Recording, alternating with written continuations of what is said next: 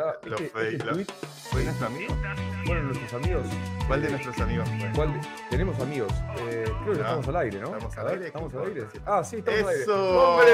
¿Cómo Estamos al aire. Buenos días. Bueno, eh, buenos días, buenas tardes, buenas noches. Ya no sabemos ni qué hora es. Son las 3 y 10 de la tarde. Hoy tenemos un programón en la última frontera. ¿Vas a escuchar mientras- música mientras hablamos? Eh, no, No, no, no. estoy tuiteando. Qué raro esto, ¿no? Los auriculares. ¿Se escucha? ponemos, ¿Funciona? Sí, funciona. Sirve para darse cuenta que uno realmente está Sí. siendo escuchado por otros. Sí, o que estamos gritando. Eh. Eso yo lo uso más para que estoy gritando. ¿O no? Pero bueno, tenemos hoy, bienvenidos a una nueva emisión de La Última Frontera. Hoy tenemos un programa muy especial, una invitada, pero primera línea, top line, una gran pensadora contemporánea que nos va a ayudar a agregar una nueva perspectiva en Sí. eh, la forma en que interpretamos la realidad tecnológica, la forma en que interpretamos el capitalismo tecnológico Para darle un nacional, poquito de color a esta ensalada. Sí, para darle un poquito de color a esta ensalada que tiene que tener todos los colores sí, posibles. sí. Eh, Todos los colores. Entonces, Eh, sí, em, no. Eh, estamos, va, vamos, vamos a por lo, de, por lo de siempre. Tenemos que agradecer al Globo de Arripio, a nuestros amigos de la casa. Así es, a nuestros queridos amigos de Globant que nos vienen acompañando desde el principio. Eh, vaya nuestro saludo muy especial. Eh, vamos a cumplir un año trabajando con, con Globant y la verdad que nos llena de orgullo, una de las empresas líderes del capitalismo tecnológico nacional, más de 28.000 empleados, presencia en 25 países, se compraron una compañía de mil tipos en Francia, es el Sí. triunfo del capital argentino por sobre el capital internacional. Este, y porque- viste que también, eh, sumando a eso, eh, Globant, hay una movida en Twitter que es Fra- Franco Colapinto, piloto de la Fórmula 3 para la Fórmula 2. sí. Martín Migoya lo tuiteó, le dijo, hablemos. Migoya, eh, a quien le mando un afectuoso saludo, es realmente una persona que es muy fan Sí. de los argentinos que triunfan en el mundo. Sí. Es muy amigo de Bizarrap. Sí, por eso dijo Bizar- y le puso Bizarrap. Lo, lo invitó Lo, con lo invitó a Bizarrap. Imagínate el casco de Franco Colapinto en la Fórmula 2 con el, el BZRP, BZRP. Es que esa es la gran conspiración. Sí, La fui a ver a Nicky Nicole el ¿Qué jueves pasado. ¿sí? Espectacular. Yo soy fan de toda esta ava- vanguardia. O sea, pusiste a. Nicky Nicole por encima de Messi, te das cuenta, ¿no? Para cómo. Jugaron al mismo tiempo. ¿Sabes qué? No, nada Eh. Te quiero tirar eso nada más. ¿eh? Le mando un saludo a, a Fran, un amigo que me bardió. Sí. Yo no había posteado nada, pero le llegó el rumor que estaba en lo de Nicky Nicole. Sí. Pero igual había un- siempre hay un Kia que está con el partidito así. ¿Un qué? ¿Un qué? ¿Un Kia. ¿Un Kia que es un auto? ¿No sabes lo que es un Kia? A ver, contame. Ah, pero vos tenés- te falta un poco de calle, querido. Papá. Vos vivís en los suburbios de Madrid, Siri. ¿Qué me dice hablar que me falta calle? Tómatela. Eh, este, bueno, cuestión que nada, me- un poquito de reojo miré el partido, eh, pero debo decir que primero me impresionó mucho el Movistar Arena. Sí. Este, es realmente, comparándolo con los mejores lugares que he visto en Europa, eh, No hay mejores lugares en Europa. Exactamente, realmente es un lugar, es eso pasa en Argentina, es como, Sí. mirá lo que es, es, es- es impresionante las instalaciones, cómo funcionaba todo, la calidad del escenario, los, eh, lo audiovisual, el show, el espectáculo, apareció Duki, estuvo vos, estuvo, estuvo el Bueno, para, para los que Es no vieron el capítulo pasado, tuvimos los Megis, maravilla. gran Que- capítulo. Gran, gran capítulo, fue muy divertido.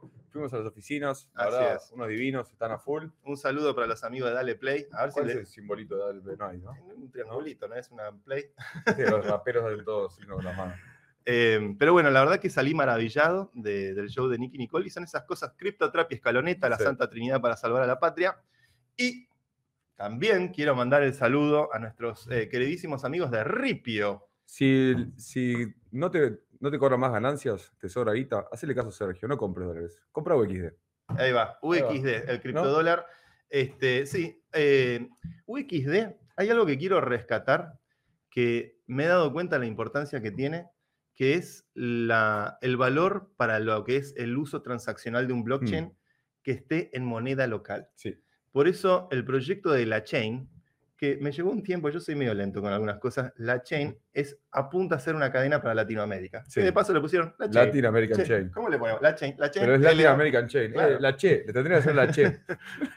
Me encanta, porque el nombre es LA, L mayúscula. L minúscula. Esto juega Sí. mucho con esa doble, ese, Ok. ese sentido del humor. LLA Chain. ¿Eh? Este, la Chain, la verdad que eh, es un proyecto excelente porque está permitiendo a varias compañías del sector son cada vez más, se sumaron algunas muy buenas, de las cuales yo soy gran admirador, Sí, como Num Finance, sí. eh, que hacen stablecoins en monedas locales latinoamericanas, está participando en la chain. Sumaron a Sedalio, Mm. que hace infraestructura de Web3, este, estructura de datos, es una empresa también en el cutting edge de desarrollo de herramientas para poder construir en blockchain. Em, y bueno, está eh, Sensei Node, que van a, Sí, van a amigos. participar, amigos de la casa, Amigo de la casa. que van a participar montando em, nodos de la chain eh, regionalmente en Latinoamérica. Em, ¿Y el peso que sería? ¿Tipo un Dogecoin? el peso sería un... Y bueno, tiene el nivel de emisión de Doge. Por eso, más o menos. 10 son 10.000 Doge por segundo Eh, para Elon, siempre. usá pesos para Twitter. Olvídate, de repente nos, nos valoriza el peso. ¿Sabes qué es lo loco de Doge? ¿Qué? Que se murió el perro. además, pero Mm. al tenerla a Elon como, como eh, Chief Meme Replicator, porque el, eh, Elon toca la varita del meme de Doge y de repente el precio de Doge se dispara irracionalmente, es que es esta, esta tensión entre la tesis de la emisión, porque Doge es un, un- un chiste hecho sobre el código de Bitcoin, que genera emisión infinita para siempre de 10.000 Doge por segundo. eh, y es el chiste de la emisión versus, o el chiste de la emisión, la teoría de la emisión, si lo miramos con rigor, versus la teoría del valor de demanda subjetiva, que es lo que ocurre con los memes y con Mm. el, el hecho de que el tipo más rico del planeta, quien acaba de tener su tercera hija, le mandamos un beso muy especial a la señorita Grimes y a toda la Ah, familia. pero Musk. sigue con Grimes, ¿no se han separado? No, son expareja, pero siguen teniendo hijos. Mira. Ah, porque esos son humanistas en serio. Es el futuro. Es el futuro. Hay que tener Sí. hijos, loco. No Tengan que- hijos. No hay que tener título. ¿Eh? Eh, no hay que tener título. No hay, que tener, no hay que tener título de propiedad de nada. Tengan todo una CRL. Ya siento a nuestra invitada de hoy Queriendo, meter bocadillo. queriendo meter bocadillo. No sabe la invitada que tenemos Sí. hoy. Estoy realmente orgulloso del programa que Bueno, los. CryptoBytes un poco los pasamos con. eh, estuvimos hablando ya de los CryptoBytes eh, indirectamente porque estamos. Es UXD, stablecoins, estamos es. fomentándolo. Eh, así que creo que ya podemos pasar Sí. abrir, abrir cámara, ¿no? Eh, O pará, suenan los espéreme, espéreme, Ordóñez. Pero, Este, téngame un poco de paciencia. te- un ¿Por montón qué? le he tenido. Bueno, ahí, mira, ahí, no- ahí nos, ahí nos activó Lucho. Nos eh, activó nos Lucho. activó No, y nos desactivó. Nos desactivó. Ah, ¿qué Tuki, ahí va, listo, ¿Qué dejalo ahí? Lucho, dejalo ahí. Tuki, para lo que están viendo, apareció y desapareció. Eh, Eh, no, quiero, quiero hacer simplemente una observación. Este, nos vamos a poner serios y solemnes Dale. sin serlo demasiado. Pero eh, no quiero obviar eh, que Juan Grabois hizo Ah. referencia a Mercado Libre es verdad, en las redes. se me pasó eso. Aquí hablamos de capitalismo tecnológico nacional. Eh, y a veces me da la sensación de que en la política, la forma más tradicional de ejecutarla y de llevarla a cabo, el operativo siempre va en la dirección de la desa- desacreditación del otro. Que el otro, por definición, tiene que pasar a ser este, un enemigo público. La- es la lógica de la casa de brujas. Hmm. Y la lógica de la casa de brujas no conduce a nada necesariamente nuevo o diferente y no ayuda a la sociedad a realmente valorar algunas cosas extraordinarias que tiene. Una de esas cosas es Mercado Libre. Hmm. Mercado Libre es la empresa más grande de Latinoamérica. La construyó un argentino. Da igual de dónde, eh, cuál es su origen, cuál es, eh, de dónde nació, cuál es su familia. Da igual. Realmente el, el hecho de que en este país tengamos la capacidad de generar una tecnología que produjo más de medio millón de pymes, medio millón de pymes que viven directamente del intercambio a través de Mercado Libre. El hecho de que tengamos en este país eh, un activo tecnológico que nos protege frente a la infiltración de activos tecnológicos competidores como Amazon, eh, porque acá en Argentina creo que realmente debemos priorizar nuestra tecnología. Imagínense si China accediera a, a la penetración de Amazon en, el- en- en su propio mercado con Alibaba. Hmm. ¿eh? O Google entrando en su propio mercado, este, compitiendo con los buscadores chinos o con las redes sociales chinas. Em, la realidad del campo cognitivo es una realidad política real y tenemos que lograr ser una sociedad que invita a la construcción y a la creación de compañías tecnológicas de alto valor agregado porque eso genera riqueza, genera divisas y genera posibilidades para el país. Eh, así que vaya mi saludo en solidaridad y en defensa férrea del capitalismo tecnológico nacional. Lo importante es que a tener la posibilidad de dialogar, como lo hemos invitado a Juan en este programa, eh, y siempre será invitado, todos serán invitados a este programa, porque por sobre todas las cosas está el hecho de que además Argentina es una hermosa democracia que le encanta votar, vota mucho eh, y se compromete con su política. Es una gran virtud de nuestro pueblo, pero Esta simplemente... democracia sí sirve. Sí sirve. Sí sirve. Este, después, bueno, Después- habrá, después habrá que corregir el tema económico. ahora vamos a- ahora sí, eh, el adelanto que hice sin querer, Señoras podemos ejecutarlo. y señores, así bien picante con esta Ah. pequeña editorialización, invitamos a, una invi- eh, a nuestra querida amiga Flor Feijó. Eh, bienvenida. Principio para que haya un poquito de, de proselitismo capitalista. A ver, ¿dónde está? ¿Cómo estamos? no Mirá, ahí me, encanta. Sí, ¿cómo que no? Ahí, Ah, del otro pero lado. muy- Ahí, sí. Es, es color mate. No sé. Es curioso porque es color mate en serio. Me encanta porque Flor ya se puso eh, el vivo en Instagram. Sí, Claro, Qué ídola. claro. No Excelente. le importó nada, dijo, olvídate, vamos a publicarlo por mi lado, vamos a publicar mi... por todos lados. perfecto. Como debe ser, me, Me encanta. encanta. Esto es en el momento. Esa- Esto es buenísimo. No, digas- a no, Se ven No los me des, mensajes que Chávez. llegan. Sí. no me des Chabel. Eh, no puedo creer lo que acaba de salir. Esto se ve en el momento, esto no va a quedar guardado, eh, pero si quieren verlo y que quede guardado, van a tener que ir a suscribirse a Ah. La Última Frontera, lo dije Sí, bien. en arroba la frontera City, sí. arroba la frontera City, también en YouTube y en Instagram, y tienen todos los links en las Qué historias. Qué grande. Listo. Muchas Es- gracias. Se terminó el programa. Me Muchas gracias para encantó, todos. me encantó. Saludos a todos los que están en el, Ya. en el vivo. Ahí estamos. Mirá. Ahí está. eh. Quiero Ahí está. decir muchas repercusiones eh, con nuestras reuniones Ah, sí. personales que hemos retado Yo- por Instagram, muchas repercusiones. He hecho mucho level up hablando con vos de, sobre cómo Pues son usar como las dos universos, ¿no? Mm, el, sí. el tuyo y el mío son como Sí. si fuera un metaverso, dos universos que parece que no, Sí. no convergen, pero que cada uno desde su trabajo está tratando de unir. Y todo nos está eh, convergiendo eh, en algún punto la- el, la- el campo cognitivo, la cosa digital. ¿Es verdad? Quiero hacerte esta, con esta pregunta quería arrancar. ¿Es verdad que sos eximia jugadora de Counter? Es verdad, Sí. Es verdad. 1.6 o. Me parece que nos gana a los dos. ¿eh? Es seguro. Eh, bueno, esto fue una charla personal que salió y dijo, te voy a preguntar por esto. Sí, yo empecé con el mundo de, de la tecnologi- tecnología y las computadoras desde muy chica. Yo siempre digo, eh, mi adolescencia fue compleja. Tenía dos caminos, hacerme nerd de los videojuegos o las drogas. Y por suerte... Elegí las drogas. y por suerte elegí las drogas.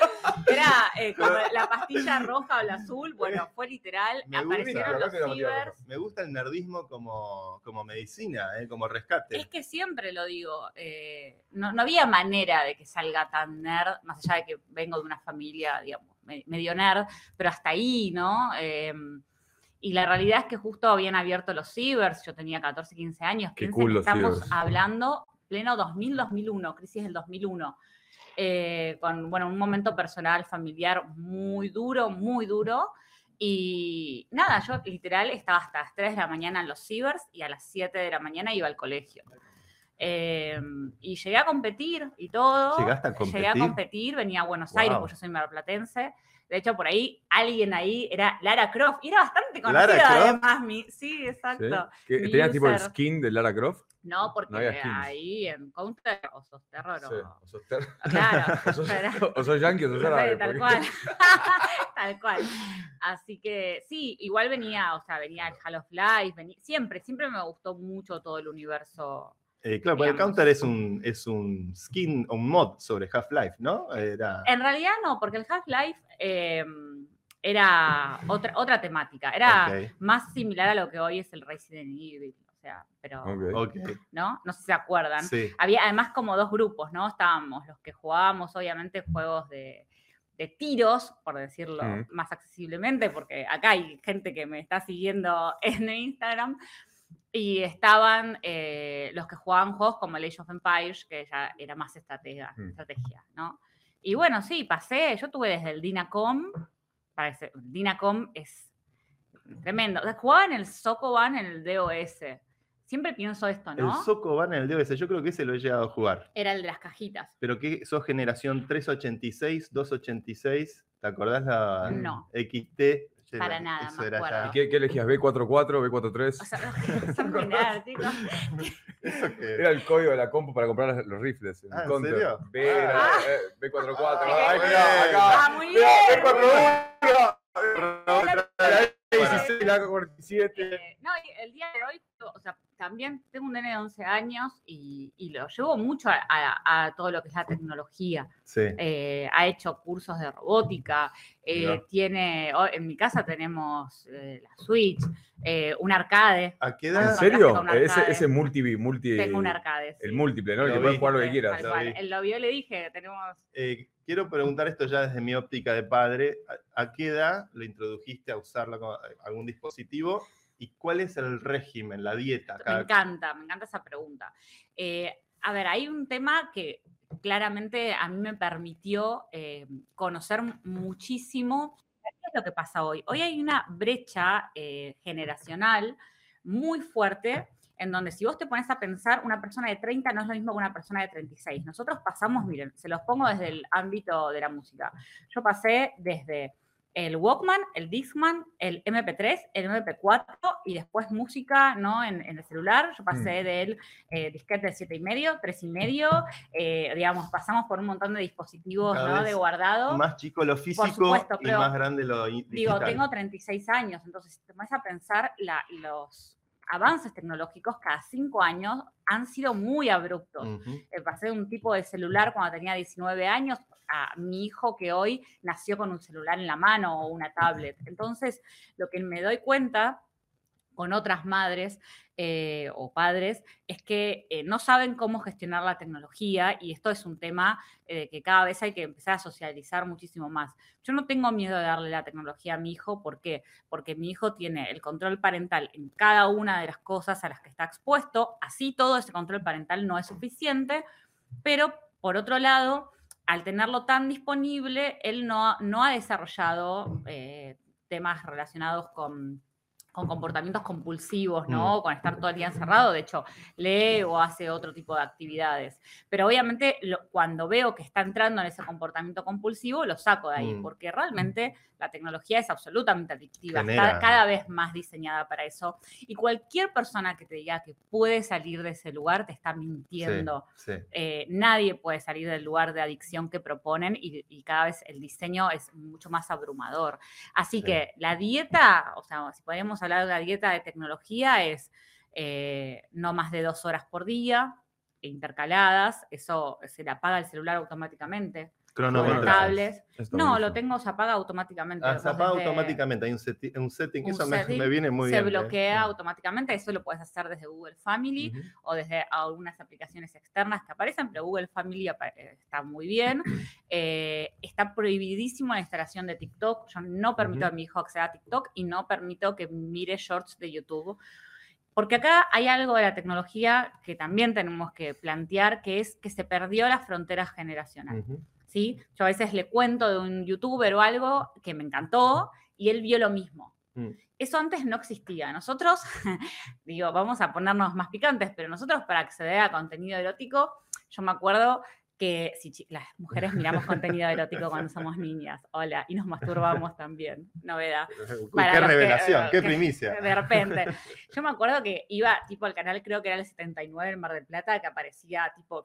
De film para, claro, eso también, Eh, para tratar de Emanuel. escuchar ¿no? un gemido. Me acuerdo cuando salió la revista de las Spice Girls, eh, la parte porno de Sherry Halloween, que había hecho ese contenido. ¿se Había, había una porno de Jerry Que Halliwell de ella las había Girls. sido antes, eh, había saca- se había sacado Mirá. fotos eróticas, cuando salen las Spice y se hacen famosas, divulgan esas fotos Mirá. de Sherry, que obviamente las divulgan sin consentimiento, bueno, Bueno. ya sabemos. Siempre ha pasado, ¿no? Lamentablemente. Y eran fotos en las que ella estaba en tetas, o eran dos tetas. Mm. Digo, Revolución para la revolución, época. dos tetas.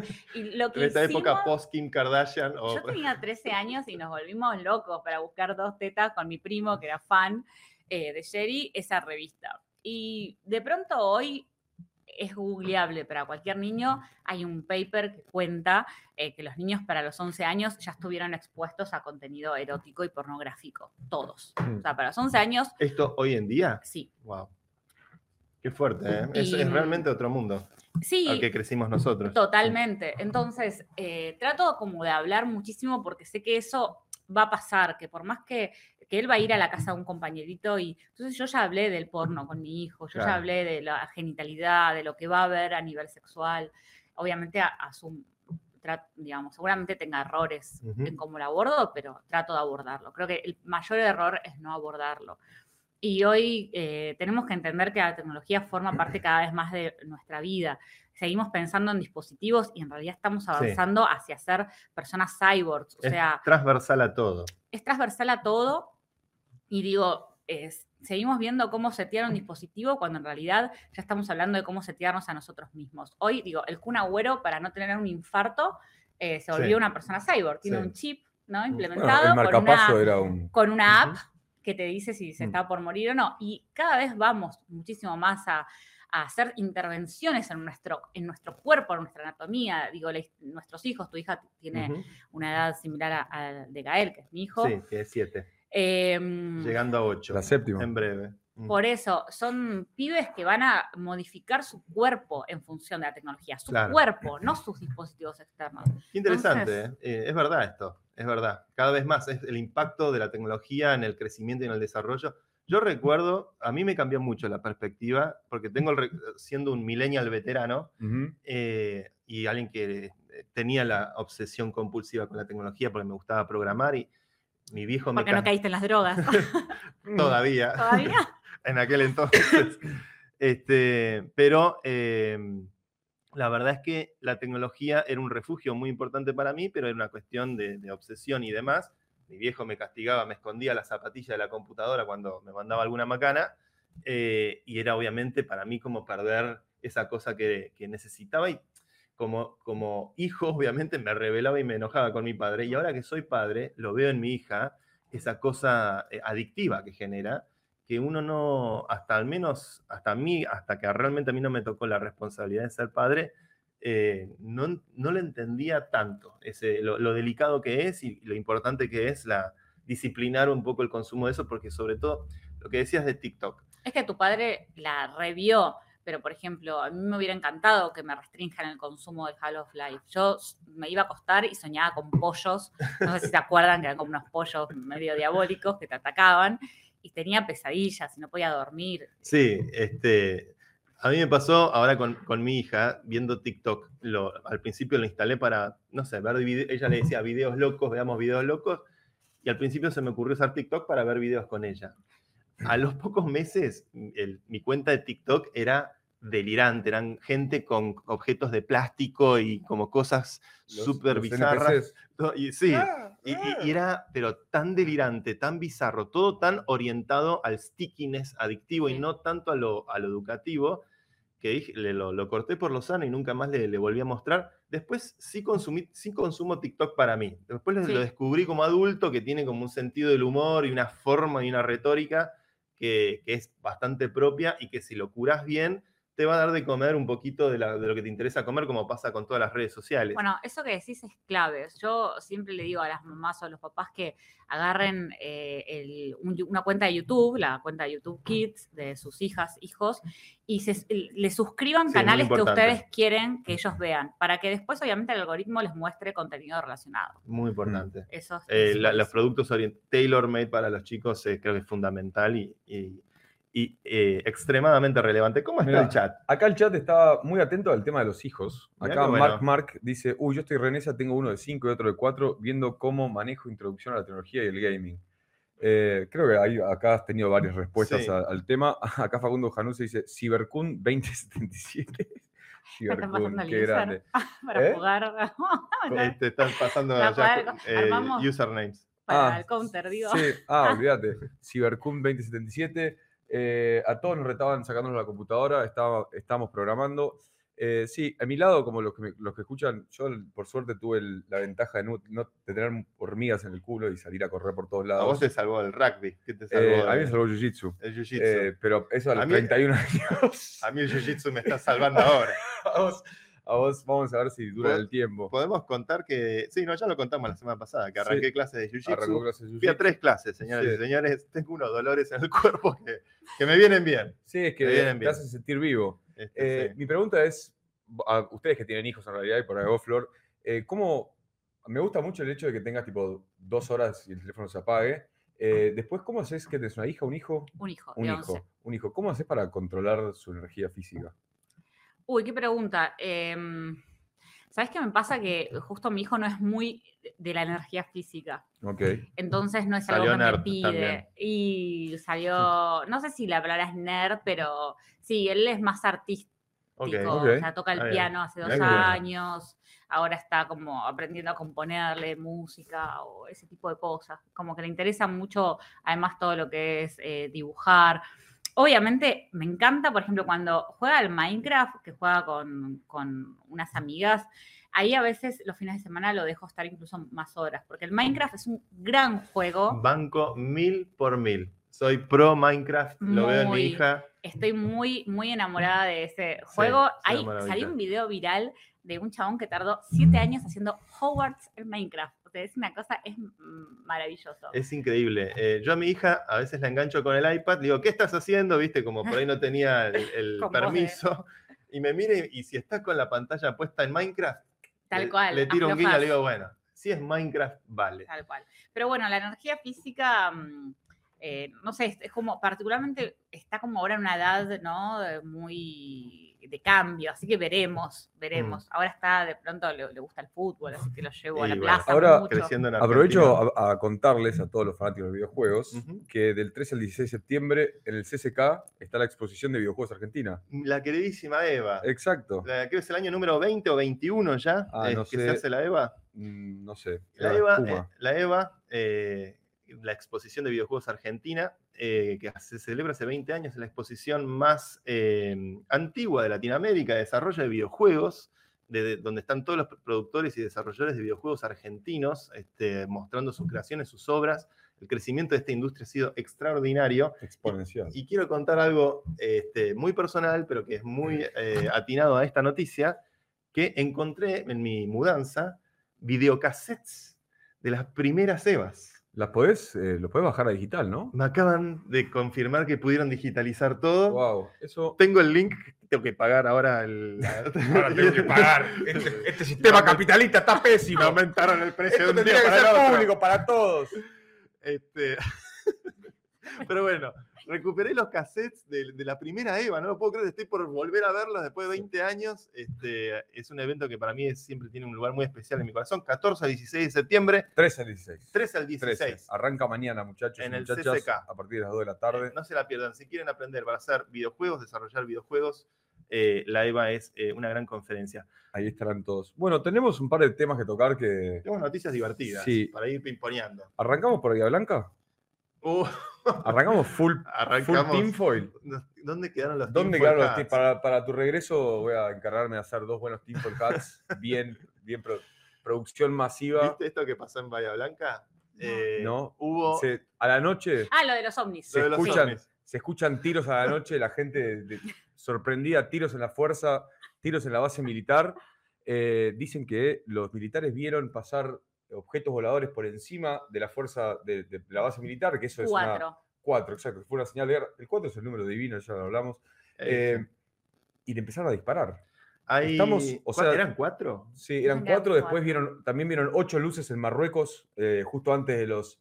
Yo, esto es todo culpa de Carl Las Vegas, de Las Vegas. Sí, pero Claro, Las y está los incendios en Hawái eh, Sí, y las uy. casas con techo azul. ¿Para qué está pasando? ¿Arrancamos? Bueno, ¿Qué está arrancamos, arrancamos. Pará, Esto está yendo. Listo. Los que están Esto- en sintonía. Arrancó acá, a- al- a- como tribuna tenemos a Elia Tanguren de Comunidades Conectadas.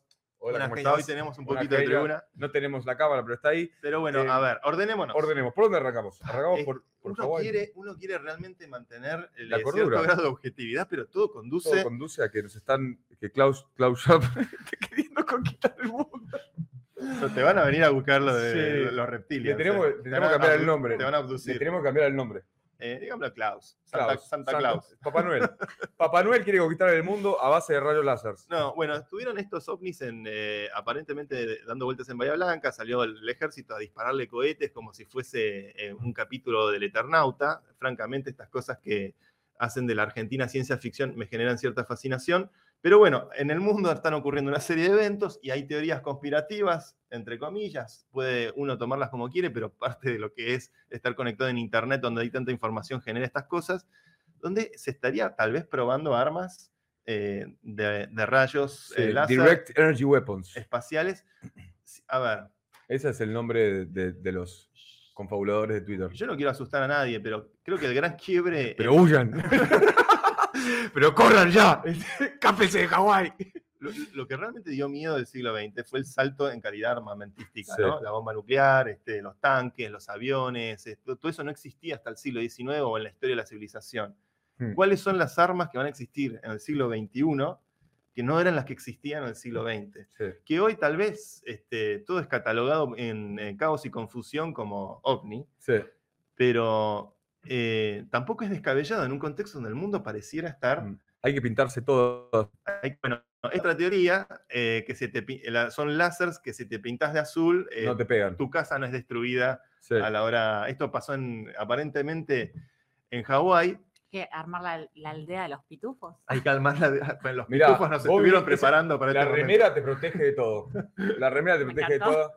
Yo estoy de azul hoy, por Yo suerte. estoy de gris y estoy en el horno. Eh, Este, Tenés un puntito rojo acá, fíjate que Hay un puntito rojo. ¿Te imaginas? Sos detonado. Somos detonados ahora.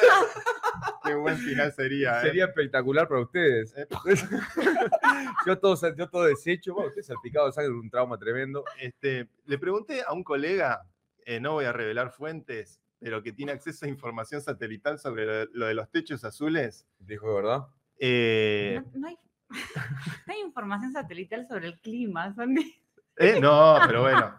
Tenemos fotos de 15 metros por 15 metros de casi todo el planeta. ¿eh? Mm. Eh, la información del clima también está. Todos lo los algoritmos de inteligencia artificial aplicados sobre información satelital, hay muy buena resolución y va mejorando. Pasa que no tenemos información en vivo, porque son satélites que van tomando como una fracción del planeta y necesitas toda una constelación y el costo de transmisión. Bueno, pero eh, no me negó lo de los techos azules. Es No lo te único que quiero decir. No te lo leo porque estás hablando por WhatsApp. Estábamos Esto- hablando en la Embajada de Estados Unidos, también conocida como WhatsApp. por, como WhatsApp, así que te dijo, che, hablame por, eh, hablame por Signal y fíjate las- la, señal de humo que te mando. Pero bueno, este, no tenemos realmente eh, conclusiones eh, No. sobrias sobre esta cuestión. Eh, habrá que seguir los acontecimientos. Yo estoy al tan- esperando, aguardando qué, cuál es lo No, que va a decir el gobierno de Estados Unidos sobre todo este tema. Bajando una información más, más charlable y, y menos tinfoil, es algo que es real, es lo de Starlink con eh, la, señal, la señal de internet para el buque ucraniano que iba a atacar Crimea, que eso sí lo podemos tocar, eh, que creo que ahí, ahí hay un bord, hay, ahí hay un- como una especie de frontera difusa entre eh, el, el capital privado y las empresas privadas y las decisiones geopolíticas Mm. de los estados, ¿no? Eh, podés estar a- pro Elon, a- en contra de Elon. Los que están pro Elon dicen, bueno, che, yo le corté la señal de internet porque este ataque a Crimea podría haber desarrollado o terminado una, una- una guerra nuclear. Y hay otros que te dicen, che, te metiste en la guerra a favor de Rusia. Claro. Eh, entonces, como que ahí hay, creo que hay- creo, y viene un poco de lo que vení- venía diciendo vos sobre que estamos siendo eh, de, de manera más cyborgs, ¿no? Eventualmente, con un. Neuralink de, de Elon Musk, vamos a estar más cerca de estar como controlados. Lo que pasa, mira, acá algo que te voy a decir como politóloga. eh, todavía no hay ni teorías, ni abordajes, ni marco teórico para lo que el corporativismo ha avanzado en función de lo que antes se consideraba como el poder de los estados. Mm. De hecho, siempre se habla poner el cuarto poder en relación a los medios de comunicación, pero en realidad hoy hay como un superpoder que son las corporaciones. Mm. Digamos, hay hasta incluso eh, formas de hasta financiar o crear, digamos, conflictos o guerras y en función de eso eh, saber los inversores, ¿no? A, Mm, a dónde, o sea, te generan conflictos públicos, gente del mundo corporativo. eh, no, me quiero, no quiero mencionar ningún caso particular, pero digo, el caso que decís de la guerra, obviamente, eh, ruso-ucraniana, es súper paradigmático respecto Mm, a esto. Y creo que todavía hay, hay dos cosas, ¿no? Una cuestión de no poder formalizar ese conocimiento porque los hechos avanzan con muchísima rapidez, pero también está el miedo a hablar o a decirlo, Mm. ¿no? Hoy, digamos, ¿quién tiene la potestad de salir a hablar? O, digamos, lo sa- salís a decir que quedas como un loco conspiranoico, pero la realidad es que cuando ves el comportamiento de los mercados o el comportamiento de las empresas, te das cuenta que hoy son quienes con más fuerza están interviniendo por delante de los estados. Mm. Entonces, hay un nuevo estado que tiene que surgir. Recién vos hablabas de la tecnología, que realmente no es mi campo, más allá de que me interesa la cultura general o soy lectora. pero sí mi campo es obviamente el estudio de los estados. Y la pregunta es, bueno, los estados están preparados, ya hoy los estados no están mm, preparados para asumir. Es un, es un, gran punto. Recuerdo este, eh, que, es cierto, eh, eh, uno percibe al Estado como la entidad más, la superestructura más contundente sobre el dominio de nuestra vida diaria, porque tiene el monopolio de la fuerza, la ley y ciertos instrumentos políticos como para marcar una agenda en toda la sociedad. Pero es verdad que el capital, que no tiene patria este, y que se mueve transnacionalmente, eh, genera una influencia y un contrapeso y el, mercado este, tiene también su, e, ejerce su alternativa al funcionamiento de esa lógica este, más monopólica. Bueno, efectivamente también eh, los estados han, logrado tener influencia a nivel de distintos layers de la estructura social vía fundaciones, ONGs o organizaciones como el WEF, que nosotros jodemos mucho, pero realmente organizaciones como el WEF, que son organizaciones de capital dirigidas a intervenir. a marcar una agenda. A marcar una agenda dentro de, los, dentro de las el democracias. Tercer sector, el tercer, sector. dentro de las democracias y cómo lo hacen, mm. metiendo Global Shepherds como vos en, en, los distintos espacios de poder de los distintos países que responden a esos intereses. Entonces, bueno, justo, perdón, tocaste un tema que eh, fue el tema de mi tesis, pero en realidad, viste, David Easton decía que las demandas públicas eh, siempre se creyó que las, o, se crea que hay una caja en donde van las demandas públicas y el Estado trabaja sobre esa caja negra. Y en realidad esa caja negra tiene muchos más actores que reciben esas demandas. Mm. E, y el Estado, digamos, que, hoy funciona es el que mejor logra terciarizar con el, el tercer sector, que además está en el campo, ¿no? El tema es que, bueno, por ejemplo, hoy en Argentina y en este contexto electoral tenés un súper desafío porque tenés candidatos que efectivamente hablan en contra del tercer sector. Y mi pregunta es, ¿cómo vas a gobernar en contra del tercer sector, que es el que te está sosteniendo el tejido social, que está en conflicto? O sea, justamente tenés que gobernar con el tercer sector. Y el tercer sector es clave, si vos eh, Para los oyentes, por ahí, la definición del tercer sector. el tercer sector es el sector que no es ni el público ni el privado. O sea, sería el tercer sector, que es el de organizaciones de la sociedad civil formales o informales, porque hay muchas organizaciones no formales, como por ejemplo un comedor barrial, que por supuesto no tiene personería jurídica.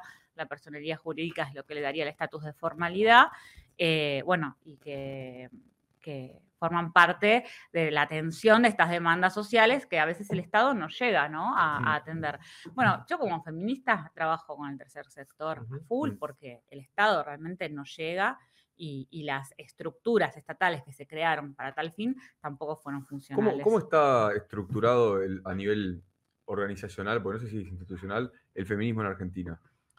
Uy, qué buena pregunta. Buena pregunta, ¿eh? Excelente pregunta, muy bien. Cerramos con esta pregunta. Muchas Bueno, eh, nos, vamos un rato, nos vamos un rato, la dejamos de hablar. Eh, ahora, ¿a quién menciona? ¿A quién ahora, menciona? ahora sí, es verdad que eh, acusaste de abusador no, ahora. No, no, Eso, eso nos podemos meter ahí, nos podemos meter ahí.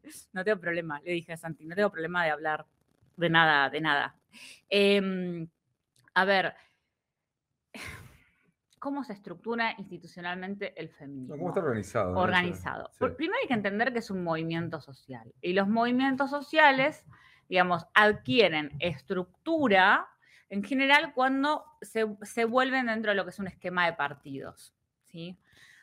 Y esto genera una gran confusión social porque ha habido una vinculación del feminismo con el peronismo, lógica por varias razones, pero no es tal. Digo, el, feminismo, de hecho, surge eh, del socialismo de, Rosa de Luxemburgo, de Clara Zetkin, digo, ¿no? Como del sector más obrero, si se quiere, a nivel mundial. Eh, y más ruso. Ahora bien.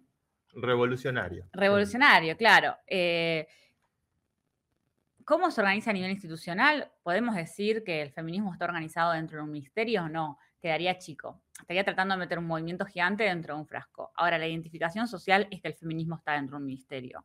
Y esto obviamente ha traído un montón de errores y ha traído también un montón de perjuicios para el feminismo en función de cómo ese ministerio funciona o no.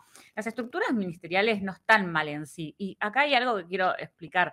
Tener un ministerio no aumenta el gasto público, digamos, porque vos como generás las erogaciones, digamos, que hace el Estado, eh, darlas para un ministerio o para una secretaría en realidad puede significar el mismo volumen de dinero. Lo que hay es una diferencia en la jerarquización de las prioridades, ¿no?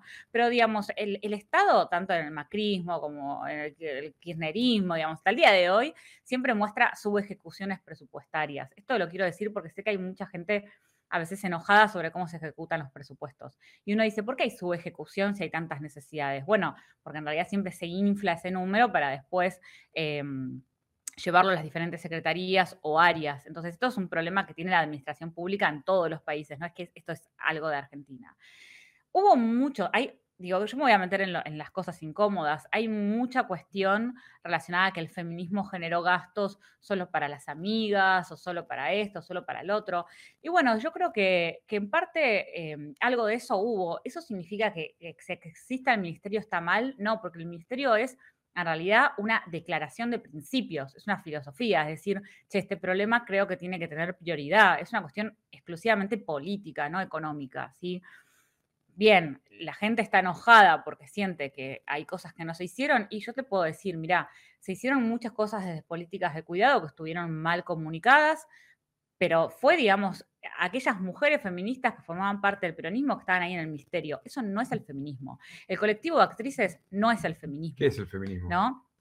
Vuelvo sobre esto, es un movimiento social. Y ah, yo me pregunto, digo, cuando mm, la derecha, eh, no sé, o la izquierda como movimientos, ¿no? Se, se mandan alguna cagada.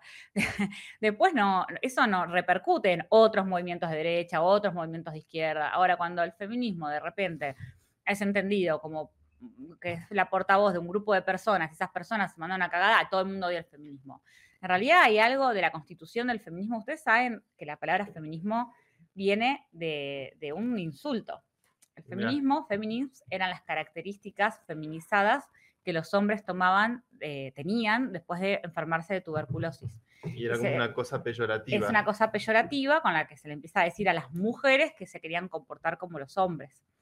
Eh, entonces ya el feminismo de entrada tuvo mala prensa, porque en realidad lo que se veía mal era que las mujeres alcen la voz en una sociedad que venía de, de un Rousseau escribiendo un contrato social, diciendo que para que este contrato funcione tiene que haber una complementariedad sexual en donde las mujeres se silencien o, se mantengan ¿no? con toda una mm, característica casi victoriana de comportamiento eh, en donde no molestemos, ¿no? Eh, y esto sigue al día de hoy, sigue imperando como sesgo. Yo hablé en una de mis charlas que fuiste sobre los sesgos cognitivos. Me encantó esa charla. Si quieren, vamos hacia ahí, pero, perdón, yo hablo a veces muy rápido, me voy de un tema para el otro. Eh, pero bueno, vuelvo sobre esto quiero que la gente que esté del otro lado entienda que el feminismo es una manera de, entender la reforma estructural que tiene que haber en cómo se educa a los hombres y a las mujeres a temprana edad. Para mí hoy es eso. ¿sí? Seguramente otra persona te diga otra ¿Y, en, qué, y, en qué cosas eh, el feminismo plantea que debe ser modificada esa forma de educación? Bueno, esa educación tiene dos eh, caminos, ¿sí? Un camino estructural, que es la educación en sí institucionalizada, y un camino cultural que es eh, aquellas cuestiones que son más difíciles de cambiar, en donde obviamente hay gente que reproduce la desigualdad a conciencia, digo, ayer lo escuchaba Feynman diciendo que él no cambia pañales, que eso no le parece mal, digamos, eso es Yo creo que entiendo que salga... Sí, por supuesto que está bueno, eh, pero bueno, para él no pero él está ahí reproduciendo la desigualdad y no me digas que no es consciente. El problema es todas las personas que somos conscientes de la desigualdad y que también la reproducimos, incluso aunque tengamos la convicción, mm. ¿no? Eh, y ahí es donde funciona esa cultura que, está ahí, que nos dice que las mujeres no son aptas para las matemáticas, mm. que, cuando sos adolescente siendo mujer em, y querés dedicarte al rubro de la tecnología, eh, no, podés y tenés barreras, incluso a tu propia familia. Digo, hay, hay un paper que yo contaba la otra vez que, se hizo en California, en un museo, en donde se monitorea cómo los padres le hablaban a sus hijas y hijos, ¿no? Y se encuentra con que las respuestas ante las inquietudes hacia las niñas eran respuestas de menor cantidad de tiempo y de menor cantidad de, mm, técnicamente, digamos, ¿no? menor ¿cómo es que se dice? Eh, calidad técnica. Mm. Y a los varones se les respondía además con conceptos, esta cosa de mi hijo el doctor, ¿no? Mi hijo el ingeniero. Si tenés un hijo varón, le explicás con muchísimo más eh, ahínco. Y, y esta es una de las cuestiones que hace las- de las primeras barreras culturales en la educación, porque el primer socializador es la familia. Em, te quería transmitir una pregunta que me hizo una oyente del programa antes, eh, antes de que saliéramos al- en vivo y me pareció interesante. ¿Quién sentís de los candidatos a presidente hoy que le está hablando a las mujeres? Ninguno. ¿Y por qué pasa eso? Bueno, eso pasa por lo, lo que hoy preguntaba. eh, ay, se me olvidó el nombre. ¿Del, del joven Mauro? Sí, Mauro, perdón, Mauro. No pasa nada. Soy re Doris con los nombres, te juro, fechas me las acuerdo todas. Em, el tema de la institucionalización ¿no? del feminismo hizo que, que se sienta que el feminismo tenía un ministerio. Y como eso eh, tiene hoy una visión negativa, que se mide, por supuesto, en las visiones de las mediciones de intención de voto, los candidatos interpreten ¿sí? que hablarle a las mujeres es hablar en función del feminismo. Bueno, no entendieron nada de todos estos años de qué es el feminismo o qué es la agenda de las mujeres. Por empezar, estamos hablando de la mitad de la población. Segundo, el feminismo le habla también a los hombres. Entonces, hay demandas que si yo fuera la asesora política de estos tres candidatos, metería en agenda porque serían un gol. Por ejemplo, la jubilación de las amas de casa. O sea, ahí tenés un grueso enorme. Por ejemplo, eh, el acceso al mercado laboral de las mujeres en función de las estructuras de cuidado. Ahí cualquier mujer de clase alta, clase baja, sabe que las estructuras de cuidado son pocas. Las licencias.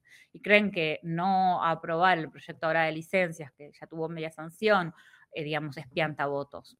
Lo- eh, En realidad lo que es piantavotos es que no lo saben comunicar, ¿no? Em, así que ahí los candidatos mm, creo que hacen malas lecturas, ¿no? Creen habiendo que- una candidata también. Lo que pasa es que la representación no te, mm, no te garantiza, o sea, la representación en, en término mujer-hombre, ¿no? No te garantiza eh, de por sí que Mm. las demandas de- del mundo de las mujeres estén en agenda. Ahora, también hay que decir que cuando Patricia Bullrich asume el Ministerio de Seguridad, ella no solo este, sostuvo el departamento de género en el Ministerio de Seguridad, sino que además hizo muchas políticas eh, en función de trabajar con la capacitación a fuerzas de la seguridad, algo que no se hacía o, o se había empezado a hacer y no, no tuvo tanto tiempo eh, quien, quien estaba antes en el ministerio, Nilda, no eh, Ujú, Nilda, Nilda Garré. Garré. Mm. Perdón. Eh, entonces, efectivamente, eh, en la práctica uno ve realmente cuál es, cuál es el pensamiento o la voluntad. Así como también hay que decir que, eh, digamos, Sergio Massa trabaja codo a codo con su esposa, con Malena, que es una activista feminista declarada. Te puede gustar, no te puede gustar, digamos, esto va más allá. Entonces, de los tres candidatos, por supuesto que hay uno que se siente que va a tener más en cuenta la agenda, otra que se siente que va a tener en cuenta la agenda, pero no lo va a decir tanto en público, y otro que va a hacer todo lo contrario, pero por un tema de posicionarse políticamente. Hoy en día, ¿cuáles son los principales puntos de la agenda feminista? Es que creo o que ese es el principal o- error que, que hay hoy, ¿no? Que estamos cometiendo, que la agenda está muy diversificada en, en grupos en, en donde no, no se toma una decisión, porque de repente ahora hay todo un grupo de militancia y de activismo en el que pone en escena el acuerdo del FMI, ¿no? Mm. Eh, ¿Eso es y un tema que- feminista? Y que eso, sí, por supuesto, porque hablamos de economía feminista y hablamos del empobrecimiento o de la feminización de la pobreza. La CEPAL establece que de cada 10 pobres en el mundo, 7 son mujeres. La- la pobreza de las infancias, digo, la gente se saca las ropas cuando dice se rasga las vestiduras. Se saca las ropas, son- sonó eh, como si estuviera hablando en neutro, Sí. señora, de repente. se rasga las ¿Qué, ropas qué pretende usted de mí? eh, diciendo, uy, los niños son pobres en Argentina. Bueno, ¿quiénes están a cargo de esos niños? Las mujeres. Digo, no entiendo cómo no podemos hacer ese insight todavía. Realmente me sorprende eh, entender que la. Primero, digo, hay un, un una persona que ganó el Premio Nobel de Economía hablando de la feminización de la pobreza, que fue este indio que estableció lo de los préstamos, los microcréditos, digo, empieza toda la teoría de los microcréditos, se desarrolla sobre las mujeres. hay toda una teoría enorme que habla de la feminización de la pobreza, de cómo si las mujeres están mejor económicamente, mejora el PBI de los países.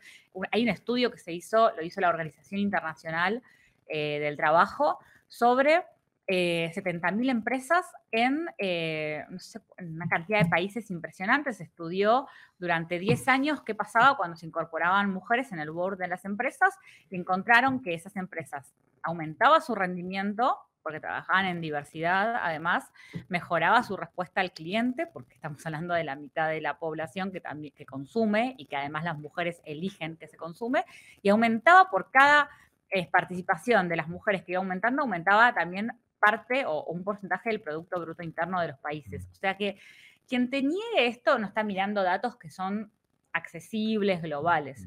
Con lo cual, vuelvo sobre esto. Bueno, ¿cuál es eh, la agenda de los feminismos? Bueno, hay una agenda que habla de lo económico. Ahora, para mí hay un error porque mi abuela no entiende, ¿entendés? Que cuando digo del FMI, dice, ¿por qué el FMI, el feminismo? ¿Qué están haciendo? Y, ¿Tu abuela es feminista? yo creo que sí, pero digamos, no, me importa su declaración, me importa los, los, cambios que fue haciendo en, en, su autopercepción a través del tiempo, ¿no? En, en asumir que, que trabajó. Siempre se evoluciona. Siendo, por supuesto, si se quiere. Em, también se involuciona, lo, hemos visto en, el, país.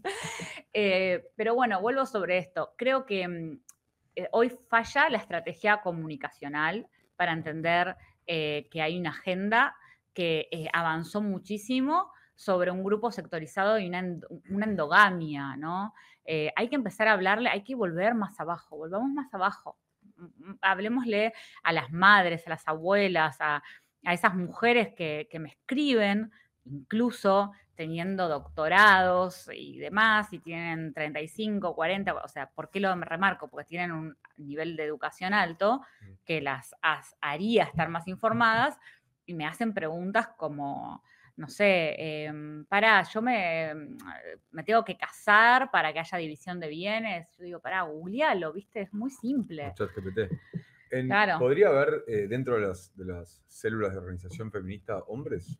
Sí, las células de organización feminista suena. No, acá hablamos de células, hemos hablado de eso. Sí, sí, no, sí, no, es una cosa. no, no, no, pero me causó muchísima gracia. El, cinismo con el que nos manejamos. Eh, está, está perfecto.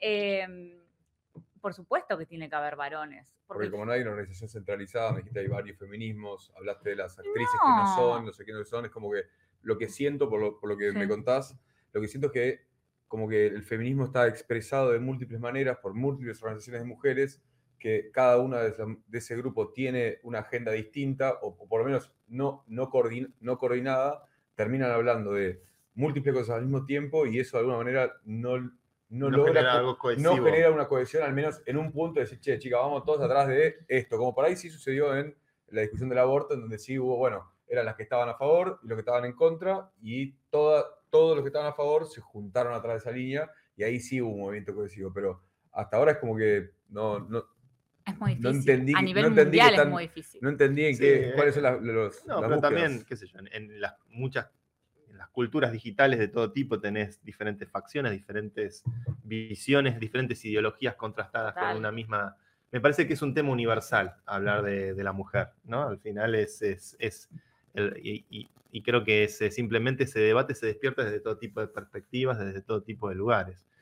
¿Cómo está el chat? El chat está. El chat se puso medio picante. Tenés muchos fans. ¿eh? Sí, tenés fans, tenés gente que te defiende, gente que no. Eh, está buenísimo el chat, que sigan, sigan discutiendo entre ustedes, chicos. Acá yo estaba, prestando, yo estaba prestando bastante atención a lo que estaba diciendo acá Flor. Em, yo tengo dos hermanas. Eh, una de ellas se considera feminista y la otra no se considera feminista. Me imagino, o por lo menos, no me imagino cuál, cuál. no, o por lo menos no en los términos tradicionales. Yo tengo una pregunta para O sea, son dos. Son, ¡Epa! ¡Te dio vuelta la mesa! Mauro. Sí. Hace pozo. Mi pregunta es, porque vos me preguntaste por los hombres la pregunta es, ¿qué quieren los hombres cuando quieren formar parte del feminismo?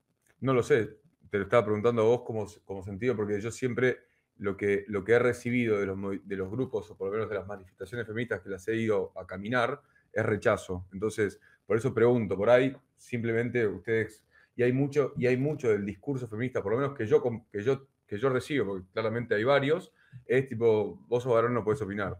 Entonces, existe esa respuesta, eso, eso lo he vivido yo, no es una cosa que me Eso existe en, en todo. Claro, existe, pero por eso te digo, eso, eso es lo que yo he recibido, es tipo, che, no tenés útero, no puedes opinar. Eh, ¿Y a vos de qué te gustaría opinar? no, no, yo estoy haciendo preguntas acá, no es que me gustaría opinar. Ah, algo. mira, se puso a la defensiva. Está- Mansplainear. No, No, pero, ¿qué te- no, me, interesa como varón, por ejemplo, ¿qué te gustaría que cambie? No, que cambie nada. Yo primero quería, Nada. sa- quería saber, no es que, que me gustaría que cambie, no. Quería saber cuáles eran las, las- los reclamos feministas. Todavía no encontré ninguno, porque de alguna manera no. me- lo único que me dijiste fue que hay múltiples organizaciones. No hubo uno que me digas, mira, estamos. Este, como lo que de vuelta, el aborto Bueno, es yo un gran trabajo, ejemplo. yo tra- Sí. eh, pasa que yo no formo parte hoy de ninguna agrupación, pero si vos me decís cuál es mi objeto de análisis, es sin duda todo lo que tiene que ver con sesgos inconscientes, con la reeducación, con la ¿Qué reeducación. significa un sesgo inconsciente? Ahí vamos, pero igual yo quiero volver a hacer esta pregunta, porque tengo dos hombres sentados en la mesa. Y a mí me gusta mucho Como dicen los españoles. abrir el diálogo. Eh, yo siempre trato de abrir el diálogo eh, y, ir al diálogo incómodo, porque esto se tiene que dar. O sea, vos decís, bueno, no, no reciben a los hombres. Bueno, yo eh, haciendo esta pregunta te quiero decir, te recibo en, en- en el compartir o pensar el movimiento feminista. Por ejemplo, Santi, vos como papá de una nena, ¿qué te gustaría que cambie el mundo para ella? Pues digo, vos me decís, bueno, no, pero hasta ahora las agendas, ninguna me... ¿A vos qué te gustaría que cambie para las mujeres? Ujú. ¿A vos qué te gustaría que cambie para las mujeres? No, un montón de cosas. Yo, este, a mí creo que ser padre y, y- imaginar a- en qué futuro quiero que crezca mi hija. Este, a Roma, que le mando un beso si llega a estar viendo esto en algún momento de su vida, porque todo queda Sí. en internet, es eh, que indudablemente tenga un mundo donde tenga igualdad de oportunidades, donde no se siente intimidada por interesarse en disciplinas, por ejemplo, ahora está haciendo robótica o cosas con la programación, que originalmente, yo que soy eh, más estudioso de la, de la informática y de la computación, la primer programadora de la historia fue una mujer. Ada Lovelace. Eh, sí, Ada- Ada- la hija de Lord Byron, un famoso Exacto. poeta, Ada Love- Lovelace. Love, Lovelace, no sé cómo se pronuncia. Eh, hay un lenguaje de programación que se llama Ada en homenaje a ella, que era, eh, trabajaba con Charles Babbage. Charles Babbage fue un inglés que hizo la primera máquina analítica eh, que imaginaba una forma de hacer cálculos de todo tipo, una protocomputadora en el siglo XIX, hecho con sistemas de válvulas y vapor, bueno, otra época. Y ella se imaginó cómo construir programas para esa máquina, esa famosa máquina analítica de Charles Babbage. Y fue la primera programadora. La primera, el primer bug el primer error de ya una computadora moderna, que era la ENIAC, fue una de las primeras computadoras, esos mainframe, fue, descrito, eh, fue descubierto por eh, también una investigadora, una programadora norteamericana, descubrió el primer error en un programa informático en el año 45, que era literalmente un bicho mordiendo uno de los cables de la máquina, y de ahí viene El la, Pac-Man. eh, la palabra bug, que es como se, o bug, como se describe a los errores de un programa informático. Entonces la mujer tuvo muchísimo protagonismo en la historia, en toda la historia, y también en la historia tecnológica, eh, y obviamente eh, las, inquietudes y las cosas que a mí me, entusiasmaron con la vida, que tiene que ver con la tecnología, este, quiero que sea algo universal y que mi hija se sienta siempre bienvenida en ese mundo y en todo. Creo que al final uno se da cuenta que esa es, es una lucha por, por una búsqueda de una, de una justicia y de una igualdad de toda la sociedad eh, y que tiene una historia reciente muy, muy, o que- que este debate de feminismo tenga apenas eh, un puñado de siglos o que sea algo realmente de este último tiempo, eh, es insólito, siendo que se trata de la mitad de la humanidad. Eh, entonces, me a mí me parece un debate súper, súper valioso. Este, te agradecemos mucho, Flor, que vengas acá. Recién hablábamos de los sesgos. ¿estamos ahí? Seguimos live en, en Se Instagram cayó el celu. hablábamos de los sesgos, y yo pensaba que las disciplinas como, como el, la ideología, o sea, pensar en temas de género, o pensar en temas eh, feministas, o en pensar en temas eh, de, de ciencias más sociales, este, o del estudio más de, de lo humanista, eh, en el campo de la informática era algo muy lejano porque siempre es la lógica, la razón, la máquina, y es como todo técnico y puramente ciencias duras. Pero con el avance de la inteligencia artificial, por ejemplo, la forma en que estas inteligencias desarrollan sesgos cognitivos Claro. es extremadamente delicado ahora. Y gente que tiene tu conocimiento y tu, tu know-how y tu experiencia y tu lectura sobre la realidad, hoy se está volviendo extremadamente relevante en las compañías que hacen inteligencia artificial o desarrollan ese tipo de sistemas, porque es justamente cómo haces que el sistema sea inclusivo y no tenga sesgos y no, no sea, se vuelva una cosa. Cuando Microsoft lanza una AI hace muchos años, se volvió nazi en, un, cinco minutos, porque no estaba preparada. Era un chatbot. un, chatbot de Twitter que se llamaba Tai, fue en el año Tai, T-I. Y. Eh, fue en el año 2015, no fue hace tanto, y se puso a interactuar con las personas, tomó la información del entorno de Twitter y efectivamente en una hora era Donald Trump. Tenía sesgos racistas y sesgos de género. Digamos que una comunidad activa de Redditors de gente y Telegram fue activamente a, a entrenar al robot para que se tenga ese tipo de sesgo pero bueno, es, es eh, me parece que son conocimientos muy importantes para el mundo que se viene, donde estamos cada vez más mediados por, por los símbolos. Sí, y por, bueno, el, sector tech, ¿no? El sector cripto cada, cada vez más. Eh, Ethereum, Argentina fue organizado por el eh, grupo de mujeres, lo estamos teniendo. Yo no sé hasta qué punto, eh, y esto es también lo he escuchado oído y te lo, te lo pregunto, tengo, me ha llegado la información de que hay ciertas tendencias dentro de los sexos sobre los intereses que después se desarrollan dentro de sus no sé, carreras universitarias. Eh, a esta altura, por ejemplo, yo tengo 31. Toda mi generación, o por lo menos la generación que yo conozco, mi hermana tiene 33 y creo que hasta podría animarme a decir hasta 35. Creo que el ingreso a la, educación es una cosa completamente equiparable, el ingreso al trabajo también con sus temas del embarazo y eso se puede, se puede conversar, pero creo que estamos todos como todos tenemos la posibilidad, tanto hombres como mujeres, de entrar tanto a, la escuela primaria secundaria como al universitario, que es como el paso, eh, la última de, una conquista de alguna manera. Eh, dentro de esas conquistas, eh, también creo que existen ciertas tendencias de interés generales, por supuesto, siempre hay excepciones, y la que yo más escuché fue que los hombres tienen más tendencia hacia las cosas, seguramente lo escuchaste, y las mujeres hacia las personas. ¿Qué tan cerca de la verdad estoy? ¿Qué, qué tan lejos? Bueno, en principio, hay algo que, digo siempre, de hecho es una columna que tengo, que es datos, no opinión, ¿no? El dato me, sale, me saca del sentido común. Obviamente nosotros somos personas de clase media, urbanizadas, entonces nuestra percepción va a estar sesgada, ahora si quieren un rato hablamos de sesgos, en función de eso y, y el conocimiento que abordamos va a tratar de justificar esas creencias que tenemos previas. ¿Qué pasa? El dato a mí me dice, en UNICEF se hizo acá en Argentina un estudio en el año 2019 que me hablaba sobre el uso del tiempo de hermanas y hermanos. Y las niñas hasta 15 años trabajaban el doble dentro de sus hogares ¿sí? que sus hermanos varones.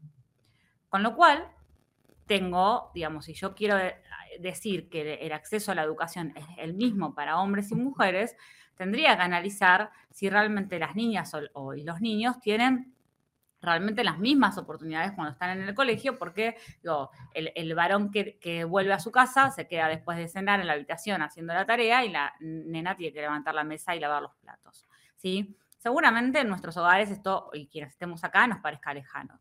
Quienes trabajamos en zonas rurales, sabemos que esto es muy frecuente, sabemos que el mundo no es el mundo urbanizado que conocemos, es un mundo que todavía tiene tasas de ruralidad altísimas y que por ende el acceso a las escuelas es eh, sigue siendo inferior para las niñas. Después tenemos otro dato, que es estas niñas, digamos, y estos niños que acceden a la educación, ¿a qué educación eh, acceden? Y todavía hay una diferenciación entre escuelas técnicas y las escuelas de señoritas. Yo, que tengo 36 años, fui a una escuela de señoritas. O sea, imagínate todo lo que falta. ¿Sí? Y después fui a una escuela técnica, esto es muy, muy loco, una escuela que era de varones y justo ya se había abierto el cupo para mujeres. Entonces, la educación a nivel formal sigue estando segmentada y eso sigue generando cultura de diferenciación de cómo acceden hombres y mujeres a la educación. Esto por un lado. Ahora, ¿existe una cuestión biológica que hace que hombres y mujeres tengamos distintos intereses? Bueno, los estudios de estos últimos 20 años respecto al cerebro, que son muy novedosos porque la tecnología para estudiar al cerebro cambió, nos demuestran que no hay una diferencia biológica cerebral. O sea, ¿qué quiero decir? Quiero decir que hay otras diferencias, como pueden ser las hormonas, la genitalidad y demás, eh, pero cerebralmente no hay diferencias biológicas en cuanto ¿sí? al que el cerebro del hombre o la mujer tenga esto que se llamó siempre un desarrollo distinto a nivel del hemisferio o las mujeres son de Venus, los hombres son de Marte. Bueno, esto hoy está estudiado que no es así. Bien, ¿qué se encontró en las diferencias cerebrales? Se encontraron, hay distintos estudios, ¿no? Que podemos ir viendo. Uno es que las mujeres que están en países con menores condiciones de desarrollo, efectivamente tienen un desarrollo intelectual inferior que el de los varones en esas regiones. O sea, a mayor tasa de violencia o de eh, variables que tienen que ver con el desarrollo económico, en donde ellas están en una situación, por ejemplo, el régimen de castas de Indias, ¿no? Donde obviamente están en una situación de subalternidad, su desarrollo cerebral efectivamente es inferior. También se encontró otro estudio que lo hizo la firma Mattel, la firma de Barbie, que muestra que cuando niñas y niños juegan con muñecos, Barbies o juguetes tipo el bebé, el nenuco, se desarrollan las áreas relacionadas a el lenguaje y la relación con los demás. ¿Sí? Con lo cual podríamos decir que a temprana edad hay una diferenciación en, los juguetes que después va a ser crucial en las elecciones que vamos a hacer a posterior. Y después hay otras cuestiones, otros estudios, no me quiero extender porque hay un montón, que tienen que ver con la psicología del comportamiento, que me demuestran que efectivamente el ser, como es un ser sociable y somos interdependientes, buscamos la aprobación de los demás, entonces que si a temprana edad a mí me dicen que si me maquillo, si me parezco mamá, si tengo un grupo de nenas de identificación, voy a ser aceptada socialmente, voy a ir hacia ahí. Un ejemplo claro es lo que sufren los varones que no saben jugar al fútbol o que no les gusta el fútbol. Mm. Digo, tienen que terminar adaptando para no ser comidos por el entorno, ¿no? Te digo, a los varones también les juegan esto, estas presiones, por supuesto. Entonces, que esas microelecciones que hacemos desde niños para estar en un entorno social eh, no violento y de adaptación, después juegan años después. Un último estudio que menciono es el que publicó la revista Science en el 2017, que nos dice que las nenas hasta los 7 años, o a partir de los 7 años, mejor dicho, dejan de identificarse con el concepto de inteligencia. Esto es fuertísimo, digo, dejar de identificarse con el eh, concepto de inteligencia como algo que tiene que ver con el género femenino. ¿Por qué pasaba esto? Bueno, no hay una respuesta este, final, ¿no? Porque de acá se desprendió un montón de otros estudios, pero sí nos demuestra que eh, las niñas empiezan a ser catalogadas o a sentir que, son buenas cuando son más aplicadas y responsables, pero no cuando se demuestran más inteligentes o asertivas. Mm. En cambio, en los varones esto pasa al revés. Vuelvo sobre tu pregunta. ¿Por qué elegimos lo que elegimos, no? Acá hay mm. como una pregunta filosófica, casi. Eh, ¿Hay algo biológico? Bueno, hasta ahora nos están diciendo los estudios que biológico no hay nada, pero que sí hay una transformación biológica en función del entorno y de la cultura. La cultura juega muy fuerte. Si esto puede llegar a cambiar, yo tengo que decir que sí. ¿Por qué esta hipótesis? Porque vuelvo sobre esto. Los escáneres cerebrales que hay al día de hoy, si bien están muy desarrollados, todavía cada día se mejora más esa tecnología de estudio. Capaz que en cinco años menos, el año que viene te digo, che, ¿sabes qué, Mauro? Apareció un estudio que me dice que el estrógeno se comporta de tal manera y en el cerebro genera tal cosa y efectivamente eso nos hace a las mujeres mejores en los cuidados. Y cierro. Se cree que las mujeres somos mejores en los cuidados o en las tareas que tienen que ver con la estética y demás por una cuestión puramente eh, cultural y Gerda Lerner, que estudia, que es una antropóloga, fue una antropóloga que estudiaba el origen de la desigualdad, decía, se establece un imaginario social a través de la observación en las primeras tribus y después en lo que van a ser las sociedades clásicas, al observar que las mujeres biológicamente tenían un comportamiento similar al de la naturaleza. ¿Qué quiere decir? El de los ciclos. Las mujeres menstruaban. ¿Cómo puede ser que alguien sangra y no se muere? Vos no sabías que en ese momento era el endometrio que se había engrosado y que después vos veías a alguien sangrar. El mm. que sangraba moría y las mujeres no morían. ¿Cómo puede ser? Entonces, que ahí se establece en el imaginario una cuestión que va a relacionar a la mujer con procesos de la naturaleza que no se pueden modificar y al hombre con el pensamiento racional y demás, ¿no? Es mucho más Qué curioso, mira, muy interesante. Pero esta sería básicamente la base del pensamiento filosófico que después generó una ciencia absolutamente androcéntrica, ¿no? Eh, ¿Androcéntrica? ¿Qué significa eso? Eh, del, varón, del varón como centro del pensamiento universal. Ok. Eso quieres. Bueno, tenemos eh, muchas, eh, interesante debate en nuestro chat, imagino también en el vivo de Flor. Em, tenemos mucha gente mandándote saludos, mucho apoyo.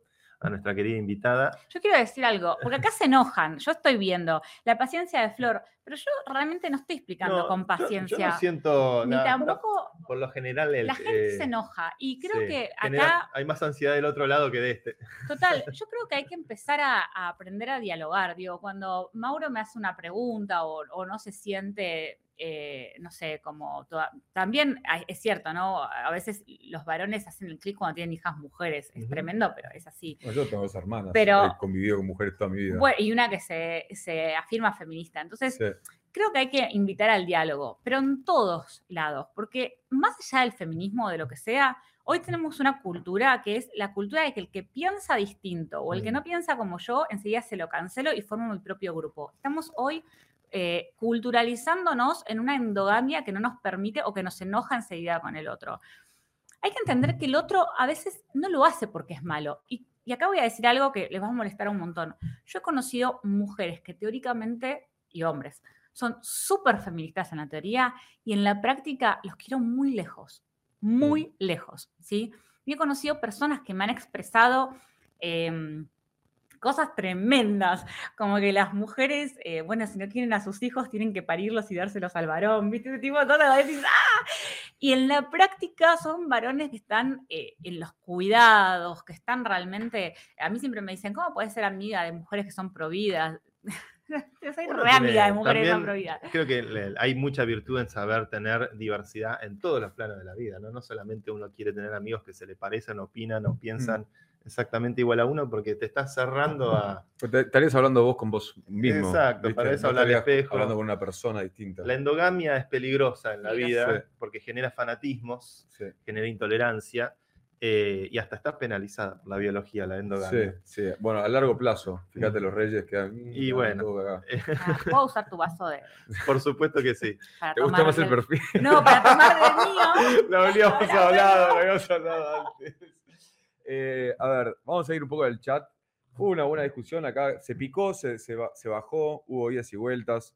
Eh, acá hay una- un tema sobre que me habla Paola Orquizo sobre Flor Contales sobre la cuota alimentaria. A Flor. Que, que te cuente a vos misma, no importa. Eh, la cuota alimentaria como, como, tema, como tema de defensa o tema de lucha, no sé cómo ponerlo. Eh, sí, por supuesto, es uno de los temas que tiene que ver con la feminización de la pobreza, ¿no? Que, que hoy hablaba. Las mujeres, por lo menos en Argentina, eh, en todo el mundo, pero hablo de estos datos, cuando se aprueba el divorcio en el 85 y recién la distribución de bienes equitativa después del divorcio en el 92. O sea, imagínate la cantidad de historia que hay sobre esto. Eh, los datos nos demuestran que efectivamente tuvimos el derecho de divorciarnos, pero no nos salió tan bien, porque quedamos con los hijos dentro del hogar y con eso queda el tiempo exclusivo a nuestro cargo y también los gastos económicos. Mm. Y esto es tremendo porque es una lucha en donde juezas y jueces eh, parten de una cuota alimentaria en función del ingreso de- del progenitor que no va a tener la exclusividad de los cuidados, un ingreso que además en Argentina es eh, insondiable porque hablamos de un país que tiene una tasa de empleo no registrado altísima. Eh, y esto hace que las mujeres se empobrezcan o terminen con su salud absolutamente afectadas, ¿no? Eh, y yo ahí, viste, siempre digo, veo no, el curso de mi hijo, ¿no? Siempre digo, curso de mi hijo, 30 familias, bueno, ¿cuántas estas están divorciadas? ¿Cuántas tienen problemas económicos? Y la estadística es altísima, digo, hay de 30, 6 madres solteras, 10 con conflicto de alimentos, 3 que sufrieron violencia con denuncia. Entonces, eh, esa no puede ser una excepción. Esta, esta es la lectura, una lectura social, ¿no? Eh, por eso, cuando hoy te preguntaba, por ejemplo, el tema de, de qué te gustaría que pase con el feminismo, las agendas de género, eh, yo creo que los valores tienen que empezar a, a- a ver un poquito más alrededor, ¿no? Cuando eh, dicen, ay, bueno, se odia a los varones o se odia. No, no se odia. Lo que estamos es. A ver, si yo te toco el hombro para hablarte y vos no me escuchaste, ey, ey, ey. Bueno, cuando ya la quinta vez que te toqué el hombro y no me escuchaste, te voy a gritar porque no me estás escuchando. Entonces, a veces el grito social tiene que ver con esto, ¿no? Decir, che, varones, empiecen a hablar con sus amigos, eh, dale, flaco, o sea, pagale la cuota alimentaria a tu mujer, no seas pelotudo, o no me pases más este contenido, no me interesa ver porno de niñas, tengo una hija de 11 años me pasas Mm. porno de pibas de 16, la verdad que tampoco me parece. Mm. Entonces, entre los varones tienen su propia agenda feminista, tienen que, Mm. que, digamos, tienen que dejar de eh, querer venir a las marchas. No, yo lo un quieran. ejemplo No, no, no, lo pongo genérico, como ¿eh? ejemplo No. porque es el que su- surge siempre eh, y armen su propia agenda, ¿no? Como tipo agenda por los amigos a favor de que nuestros amigos paguen la cuota alimentaria. Pero bueno, hay, hay mucho para hacer, mucho para cambiar. Parece muy bien. Estamos cambiando. Este, yo celebro, este, soy optimista, creo que por eso se- uno es activista, uno trata de, de impulsar ciertas ideas. Necesitamos más Lisa Simpson, necesitamos más Mafaldas. A ver, mostrarlo a cámara, mostrarlo a cámara, la Eh, cámara. ahí. Todo este, ahí está, ¿sí? todo este maldito sistema Un está boom mal. esta remera, están preguntando mucho. Quiero decir Sí. que me las mando a hacer a un lugar, o sea, la, la- armo el- la imagen y me las Sí. mando a hacer. No es que el todo. lugar vende Ok. esa. Yo creo que Mafalda, por ejemplo, una de las cosas que me siento orgulloso eh, fue de cuando eh, Papá Noel le regaló a mi hija eh, las 10 Mafaldas, que fue un trabajo arduo, pero el proxy de Papá Noel creo que contribuyó a que tomara con mayor cariño el regalo. eh, y cuando la empecé a ver leer a Mafalda, y la- más allá de lo impresionante, de- que, lo increíblemente actual que es, pero para mí, a- para, para mi hija tener esta identificación con, con mujeres inteligentes que piensan el mundo, que son idealistas, como Lisa Simpson, por ahí para las generaciones más jóvenes, pero en realidad estas cosas perduran para todas las generaciones. Este, me, me parece que de a poquito empieza a ver- la cultura ha ayudado y ha, y ha- ha contribuido a, a que vaya mejorando un poco la, se vaya emparejando un poquito la balanza. Sí. Em, tenemos, nos quedan un puñado de noticias. Tenemos eh, noticias para tocar también. ¿no? sí. Hacer un popurrí. Yo estaba muy atento escuchando a Flor. Sí, la eh, verdad que estuvo. eh, De esto se trata. De esto se trata. De conversar y escuchar. Sobre todo, hoy, hoy me tocó escuchar acá, me dijeron que estuve callado y estaba escuchando. Hoy me tocó escuchar. Hoy me tocó escuchar y ya está. Bueno, eh, casi a vivo nuestro estuvo la presentación de Apple. Está la presentación de Apple, creo que está Sí. ocurriendo en este preciso instante. o sí, tengo acá un mini resumen que nos hizo Lucho porque nosotros estábamos escuchando acá Mirá, atentamente. qué producción. Qué grande, sí. Eh, keynote de los ejes. Hicieron un corto con una actriz representando a la madre naturaleza para, para contar todas las reducciones que están haciendo. Bueno, básicamente eliminación total de plástico. Lanzaron el Apple Watch 9. Eh, cómo están trabajando para reducir a, a cero las emisiones de sus productos. Quieren ser carbon neutral. Eso está bueno. Están hablando y- con Santa Claus. Quieren llegar a 2030. Eso lo puso Lucho. Lo puso Lucho. Quieren llegar al 2030 con carbon neutral en todos los productos. Eh, si quieren hacer carbon neutral, muchachos, coman carne. Eh, bien por Apple, bien por sí, Apple. bien por Apple. Le agregan sello carbon neutral a los productos van a empezar a hacer así. Eso está bueno. ¿Alguna novedad del Vision Pro está Mm, mencionado? Aparentemente no, eh, o por lo menos no, no lo que nos, haya tirado Lucho. Si alguno de ustedes, eh, gente que nos está en el chat, eh, estuvo viendo o estuvo muy concentrada en, en nosotros, pero si vieron o tienen noticias de lo que pasó en la presentación de Apple, por favor vayan informándonos. Así es. Después, Tenemos, hay una noticia que me parece importante. los hackearon a Vitalik. Los hackearon a Vitalik. Sí, ya sabemos por qué. Fue un Sí, SIM swap. El famoso SIM swap. Sí. Vamos a explicar un poquito qué es el, el SIM swap. Eh, cuando uno tiene una línea telefónica, muchas veces esa línea telefónica se usa como segundo factor de autenticación eh, y a veces hay, se hace ingeniería social. El hacker llama al soporte técnico de la compañía telefónica, logra hacerse pasar por, en este caso, por Vitalik eh, y eh, recupera o clona Sí. la línea telefónica que se corresponde al número de teléfono. de Eso lo hacen en Devoto acá. ¿Eh? Lo hacen en todos lados. Lo hacen en Devoto y te, te llaman, che, tengo, tu- tengo secuestrada a tu hija. Vas con 10 mil dólares a un, ¿viste? El, a un el tacho de secu- el basura. secuestro virtual. Y sí, los números. A- a- me acaba de llegar un mensaje que más o menos es eso, creo. ¿eh? Este, pasa todo el Dejamos un, tiempo. co- un pedido de la puerta a tu casa, yo no Sí. pedí nada. Es el, hay que tener mucho cuidado, hay cada vez más phishing, hay cada vez más este, ingeniería social de este tipo que trata de hacer trastabillar. Si el propio Vitalik, en este caso probablemente el punto de fallo no haya sido Vitalik, sino la compañía que no supo resguardar Mm. la línea de teléfono que él usa. Hmm, Qué Eh, raro, ¿no? Eh, pero bueno, suele suceder Sí. porque las, las propias compañías realmente es- eh, hay un punto que es el contacto de soporte técnico que no tiene la capacidad a veces de discernir eh, correctamente lo que debe hacer con, con una línea de teléfono. Y eh, bueno, les hackearon el Twitter. Me hackearon el Twitter. Ah, metieron un phishing de NFTs y, después y lograron un botín. tenemos, tenemos una noticia cortita de, bueno, para los que nos van escuchando, saben, saben que yo voy siendo geopolítica. eh, toda esta semana no hubo muchas así noticias, sino algunos movimientos. Hay algo entre Azerbaiyán, Azerbaiyán y, y Armenia que se están armando las, las fronteras. Hay problemas de fronteras no definidas en el medio del desierto, donde se van moviendo así dinámicamente con, con la ocupación de las tropas.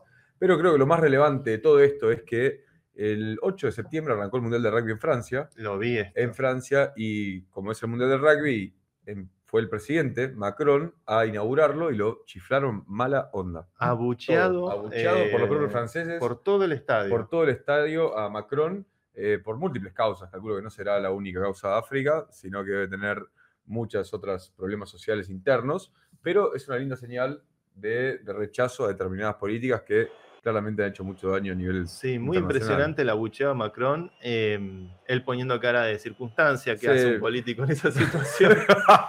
bueno, Mira, acá está, acá está. Eh, bueno, eh, es lo que toca. es lo que me tocó. Eh, sí, bueno. Pero fue electo recientemente, hace un año no fue electo Macron. Bueno, pero viste cómo cambia todo acá, ¿no? Qué volátil. Eh, sí, va cambiando todo. Abuchearon a Macron. Eh, igual, me gusta que lo hayan abucheado. También me gusta el Mundial de Rugby. Los Pumas perdieron catastróficamente contra Eh, Inglaterra. sí. No, o sea, nos, reconquistaron las Malvinas. si, si teníamos algún intento de algo, nos pegaron una paliza histórica. Pero bueno, todo se puede cambiar. Esperemos que sea, que sea para bien. Y después, creo que la noticia del co- contexto de la coyuntura local fue Tucker Carlson entrevistando a Milo. Eh, sí. eh, Milo. tenemos, a ver, el tema Tucker. El tema Tucker es eh, un buen tema para tocar acá con ¿Lo, Flor. lo ubicás a Tucker Carlson, el muchacho, ex muchacho de Fox News? Sí, ya sé cuál es. eh, que re- reciente, bueno, para mí Tucker está esta cosa de, primero, se ¿A vos, no te, expresa... a vos no te gustó eh, la entrevista que le hizo al amante de Barack? Sí, a esto iba, a esto quería ir. Eh, hay un momento en la vida en el que uno va a comunicar y dar información que eh, o sos Luis Ventura Sí. O, O sos Jorge Real.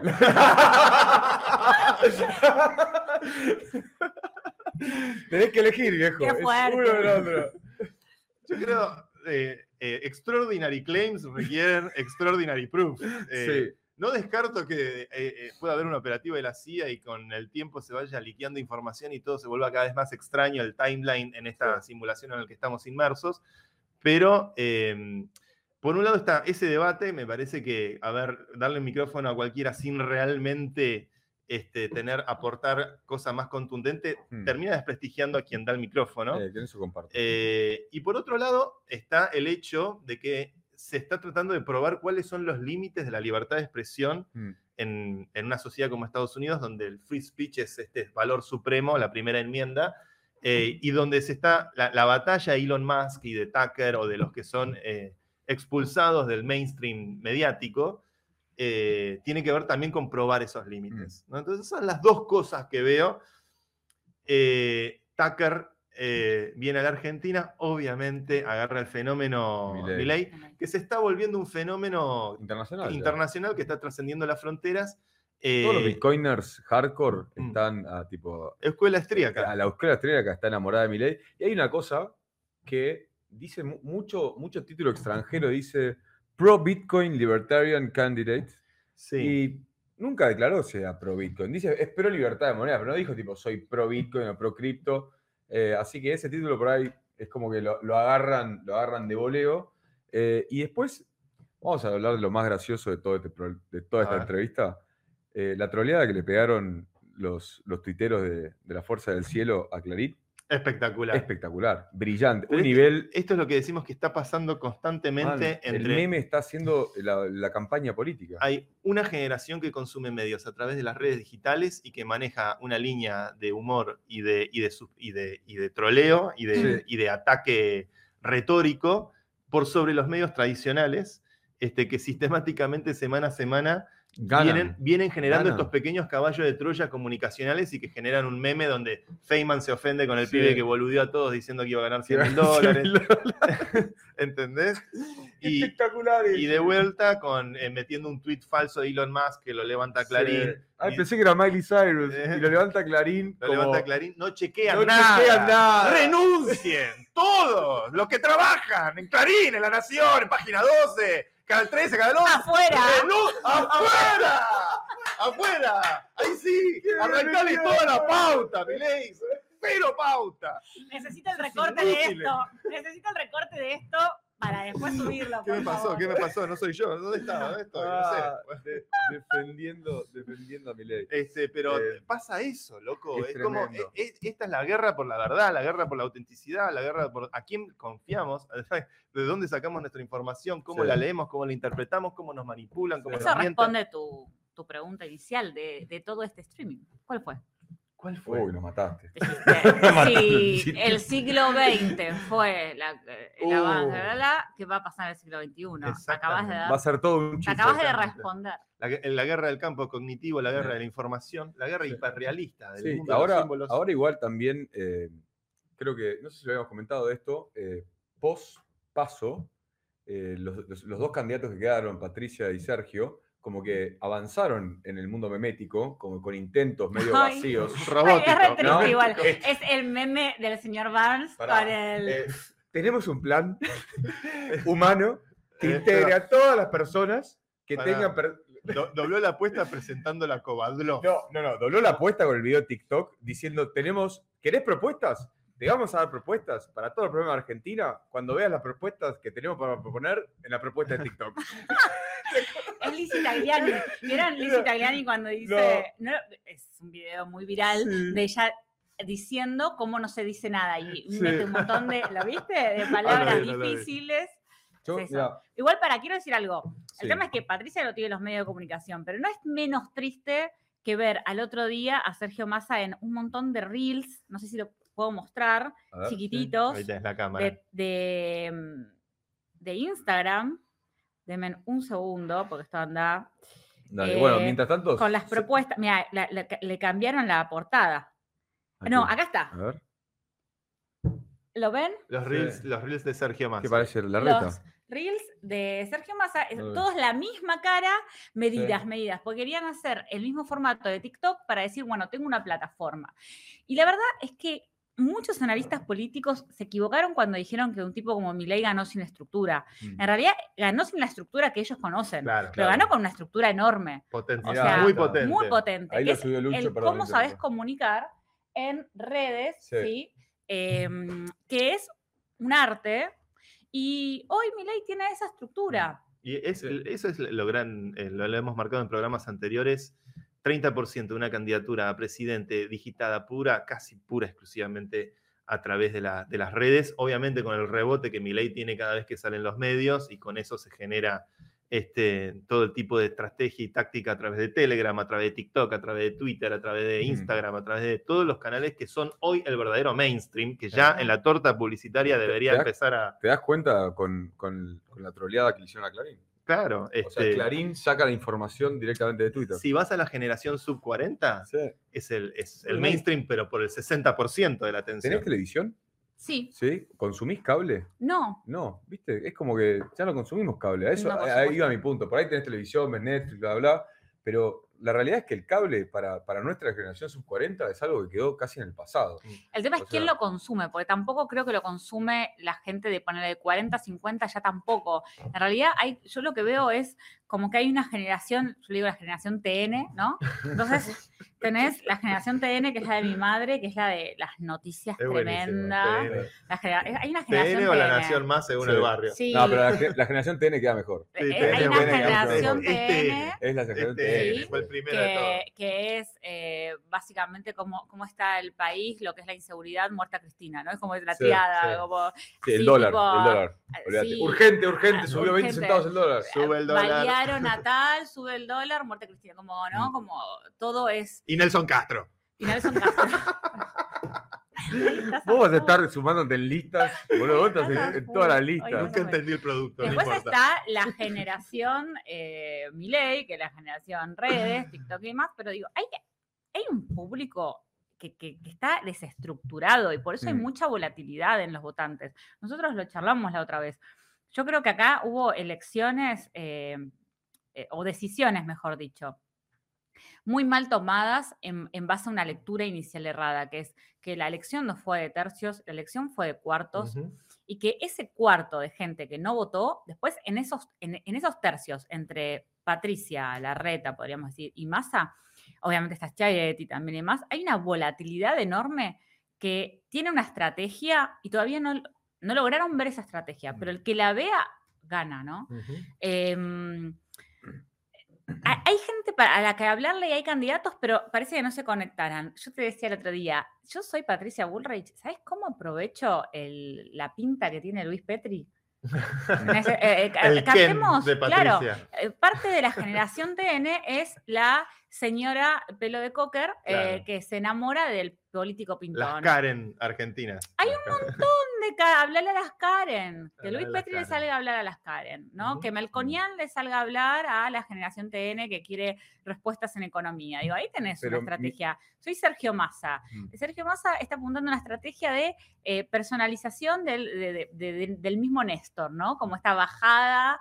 Te equivocaste, te A mí- equivocaste. A mí creo que, eh, entiendo, entiendo tu, tu perspectiva, pero creo que ese público ya lo tienen. Creo que el, creo que el Los- público, sí, La generación TN. claro, la generación TN, por ejemplo, la de Petri, ir a las, a las señoras Cocker. Yo creo que las señoras Cocker ya están con Patricia, porque Patricia tiene el mismo pelo de corte de pelo, pero em, creo que les están errando a lo que tradicionalmente el peronismo, vía la cámpora como último ejemplo, fue, eh, fue conquistando, que fue la, la juventud. Y Hay- la juventud hoy es Sí. mileísta. Hay o una sea, frase- libertaria. No sé si la juventud es mileísta. Bueno, no sé, una parte, Bueno, creo que hay una no sé si parte. por ahí mileísta es una palabra No, más es- grande, pero Yo no, me gusta la palabra mileísta, Sí. me parece pe- espectacular. A, a mí me gusta millennial. Millennial. Millennial, ay, Juan.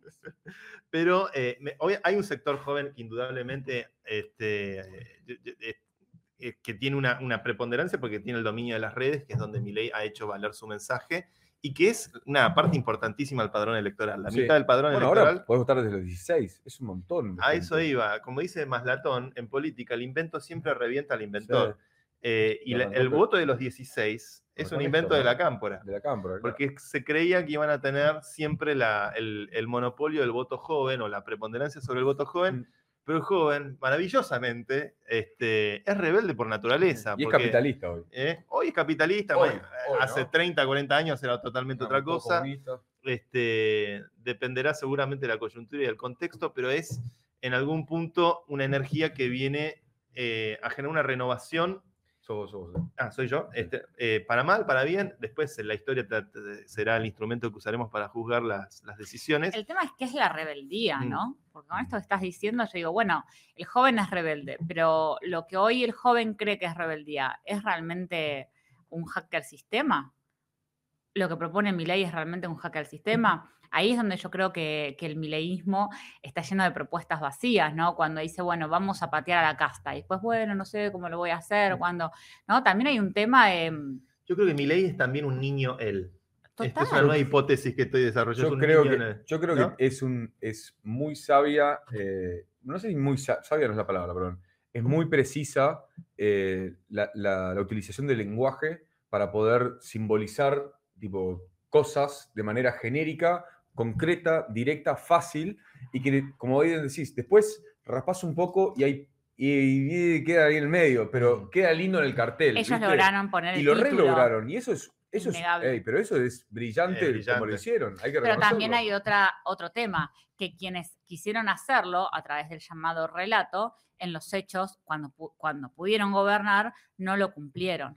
Entonces, Por eso aparece Milei. Mm. No, no aparece porque haya funcionado. Sí, y, y nos el gusta o no, y nos gusta o no, y ya me pongo más a- histórico, cronológico, Milei aparece, la- el fenómeno Milei también es posibilitado por el fenómeno Macri inicialmente, ¿no? El fenómeno Macri como... Defraudó a ese No, sector. como- no, pero como una posibilidad de un, un espacio político candidato a presidente que sea por fuera del el binomio tradicional radical peronista que aparece. Después, bueno, pasa lo que tiene que pasar, pasaron cosas, como Pasaron él, cosas. pasaron cosas, y aparece Milei como posibilidad de fenómeno, como yo lo veo más como que Macri fue el que achó eh, con el machete el camino a la jungla y Milei lo vio y dijo, bueno, por acá puedo ir. sí, yo creo que igual hay un, como un nuevo comportamiento dentro del electorado que, que no lo escuché mucho mencionar, pero es esto de, históricamente no había un peronismo tradicional que se lo traspasaba a los hijos, ¿no? Había esa migración de ideas. Y hoy el mileísmo tiene otra característica, que son los hijos traspasándole el mileísmo a los padres. El, el hijo le dice al papá quién eh, votar. hay una parte de generación TN, por eso hoy decía, bueno, la generación TN no toda es Luis Petri, porque hay una parte de generación TN que viene muy cansada por el macrismo y dice, ¿sabes qué? Mi hijo me contó que hay un tipo que propone un montón de proyectos y es el que se vayan todos. Lo que hizo ley es transformar la consigna del 2001, que se vayan todos, en una pseudo plataforma electoral. Digo pseudo porque no tiene realmente una plataforma estructurada. Conan al poder. Eh, Conan como superestructura espiritual. Y eso, lo y eso, lo permitió Alberto. Y esto es real. ¿Sabes que averigüé la bruja de Conan? Tengo el dato. petcommunicator.com. Eh, estoy investigando. Oh, te voy a tomar. Hay que averiguar todo. Ay, Dios mío. Eh, perdón, perdón, Flor. no, no, no, cero. pero hay, un hay, un diálogo de, niños, no tan niños, hacia sus padres y hay que, ir ahí mm. también, ¿no? Sí. Eh, bueno, para, para, cerrar, creo ya, eh, hemos tenido algún tipo de, contacto desde el Poder Ejecutivo, ¿no? Ah, sí. Pequeño, sin título, pero. No, estuvo muy bien, muy agradable la, visita. Entramos con una valija al Banco Central. Quiero decir eso. Javier, estábamos amenazando en, tu voz. entramos con la valija, nos sentamos, hablamos, decidimos llevarnos la valija. Eh, pero estuvimos Entramos en diálogo. Entramos en diálogo. Le mandamos un saludo a Agustín Datelis, que nos invitó cordialmente a, tener una charla, una conversación en el Banco Central. A mostrarnos las, las arcas. ¿Dónde está la impresora? Yo quería ver la impresora. La de quiero ver. Quiero entrar con las cámaras a mostrar que no hay reservas. Pero bueno, eh, eh, qué sé yo. No, pero fue una charla muy interesante. Sabemos que es oyente del programa, así que le mandamos un saludo. Este, justamente creo que está bueno abrir el diálogo. Eh, habrá que reventarlo, no habrá que reventarlo. Lo decidirá la sociedad argentina en la próxima elección pero indudablemente ver que hay gente o funcionarios que están pensando en términos de cómo usar la tecnología para poder mm. construir eh, una alternativa superadora de esta dicotomía, dolarizar, no dolarizar, que es realmente la reducción eh, a una simple fórmula, un problema de, eh, que, obviamente es un problema central de, nuestra política contemporánea. así que nada, fue una, fue una conversación linda, interesante. muchas gracias, Leonel, por meter ese gol de tiro libre y hacer que nosotros ganamos. Estaba viendo a Nicky Nicole. Eh, no, pero el gol lo vi. Eh, sí, bueno, pues gracias, Leonel. Gracias, Escaloneta, por hacer este país algo espiritualmente más enriquecido de lo que era el año pasado.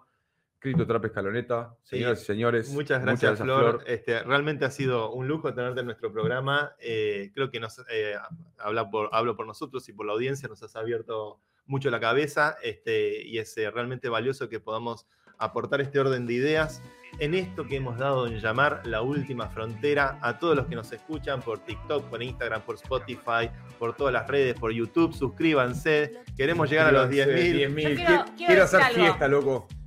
Hoy seguramente hubo muchas espectadoras mujeres, tengo un público además más, sub, eh, perdón, sobre de los 35 años. Eh, y a mí me gusta mucho hablar de que las mujeres tenemos que aprender más de tecnología, tenemos que meternos más en el mundo de las finanzas, más en el mundo de la coyuntura política. Eh, también hay una actitud que tenemos que cambiar nosotras, así que suscríbanse para aprender un montón de cosas. Yo los sigo a los chicos mientras cocino, veo sus videos, que les contaba hoy, eh, a veces con cosas de acuerdo, a veces con cosas en desacuerdo, pero siempre aprendiendo mucho. Lo que he aprendido con vos, Santiago. Pero este muchas gracias, es, mutuo, es recíproco, es mutuo. Eh, y de eso se trata, esta es la nueva comunicación, justamente venciendo todo tipo de barreras eh, para que todos nos enriquezcamos con, buenas ideas, con cosas que nos dejen pensando, sin subestimarlo a usted, querido televidente que nos mira desde el otro lado. Me encanta volver a esa cosa de conductor de la década del 50. Mal. Eh, le gusta mucho ver la cámara, apuntar, hablar. Eh. y, bueno, y ayer fue un día de, recuerdos, ayer fue un día de, de grandes memes. ¿De qué estamos hablando? Chao. Hasta el próximo 11 de septiembre.